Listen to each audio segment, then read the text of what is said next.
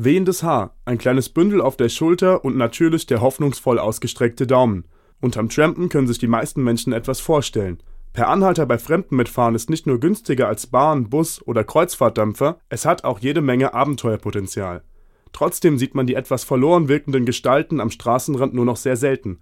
Ich dachte immer, es ist Zeit gekommen, per Anhalter zu fahren eigentlich. Ähm, war so in den 80er Jahren eher, glaube ich, üblich. Seit Corona wahrscheinlich verschwunden. Ich mag im Auto einfach meine Ruhe haben. Als ich ein Auto hatte, habe ich regelmäßig Leute mitgenommen. Ich habe das immer gern gemacht. Ich bin ja schon Generation Trampen. Ich kenne es noch, auf dem Land groß geworden, das zur Disco fahren. Einen habe ich allerdings rausgeschmissen, weil ich mich da bedroht gefühlt habe. Aber ich würde es auf jeden Fall machen, ja. Trampen scheint etwas aus der Mode gekommen zu sein. Aber ausgestorben ist diese Reiseart noch nicht. Marianne und Freddy studieren beide in Freiburg und sind schon unzählige Kilometer per Anhalter gefahren. Durch den Schwarzwald ebenso wie durch Mittelamerika. Marianne ist 20 Jahre alt und Psychologiestudentin. Am Anfang ist sie vor allem kurze Strecken getrampt. So vom Schwarzwald wieder runter nach Freiburg oder mal im Urlaub, um zu einem Wanderspot zu kommen und irgendwie Bock hatte, mit Leuten ins Gespräch zu kommen. Auch bei Freddy, 24 Jahre alt und Student der Geowissenschaften, waren es zunächst hauptsächlich praktische Gründe, die ihn zum Trampen bewegten. Selbst Auto zu fahren wurde ihm auf Dauer einfach zu teuer. Und deswegen habe ich es irgendwann mal probiert, einfach mal per Anhalter zu fahren. Hat mich dann mein Papa auf der Autobahnraststätte rausgeschmissen und ich habe die Leute angequatscht. Ich war in Zentralamerika und Skandinavien viel unterwegs. Da funktioniert das wunderbar und jetzt hier in Deutschland halt auch immer mal wieder, wenn es sich ergeben hat, zu den Eltern hochfahren, wenn man gerade kein Geld für Sprit hat oder ein Zugticket. Direkt ansprechen klappt am besten, wenn man mitgenommen werden möchte. Bei Tankstellen oder Raststätten zum Beispiel. Marianne geht auf durchschnittlich fünf Personen zu, bevor sie jemand mitnimmt. Manchmal kann es aber auch länger dauern. Also dann wartet man lieber noch länger, statt irgendwie mit jemandem mitzufahren, wo man sich nicht gut fühlt. Marianne hat zwar noch nie richtig schlechte Erfahrungen gemacht, aber in unangenehme Situationen ist sie schon gekommen, gerade als Frau. Es gab später nochmal so einen Typen, der uns auch wirklich nur eine kurze Strecke mitgenommen hat, dann aber irgendwann so war, ah ja, mh, mm, und ihr traut euch das ja, so zwei so hübsche junge Mädchen wie ihr, das will ich immer vorsichtig sein und dann so super eklig gelacht hat. Das hat sich einfach richtig komisch angefühlt. Aber ich weiß es nicht, wie es ist, als Mann zu trampen. Ich kann mir vorstellen, dass man da auch in unangenehme Situationen kommt. Für Freddy wurde es eher nach dem Trampen unangenehm. Beim Reisen in Mittelamerika landete er nachts in winzigen Bergdörfern oder unsicheren Stadtvierteln.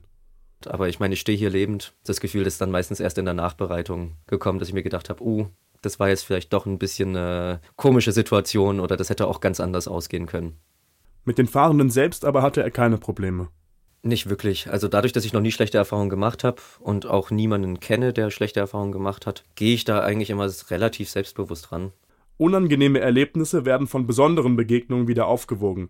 Auch das macht das Trampen irgendwie aus. Man trifft sehr verschiedene Menschen und entdeckt so neue Orte.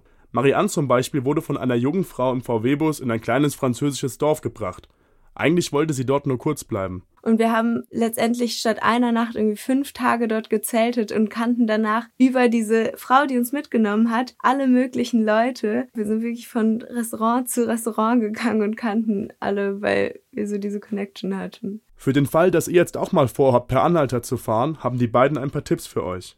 Der Tag, an dem du losfährst, nicht zu spät. Je später es wird, desto mehr kommt man in den Stress. Die Route gut anschauen, anschauen, wo sind Autobahnkreuze, große Tankstellen. Da muss so ein bisschen die Ortskenntnis natürlich gegeben sein. Keine Scheu haben, auf die Leute zuzugehen. Einfach mit den Leuten reden, so hey, ich will in die Richtung fahren. Geht's da zufälligerweise hin? Und sonst gucke ich schon immer ein bisschen nach dem Aussehen oder nach dem Auftreten. Und vielleicht auch einen Backup-Plan haben. Wenn man sagt, okay, ich möchte in drei Tagen da und da ankommen, dann kommt man, glaube ich, auch leicht in Stress.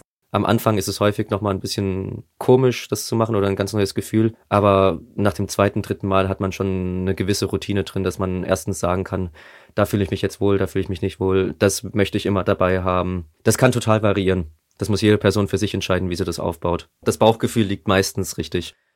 Trampen gibt es also noch, und solange man sich wohlfühlt, steht der nächsten Fahrt per Anhalter nichts im Wege. Vielleicht ohne den ausgestreckten Daumen, weil es mit dem nicht so gut klappt, aber dafür mit Mut zum Ansprechen. Und der Wind in den Haaren und das Bündel auf der Schulter dürfen auch bleiben.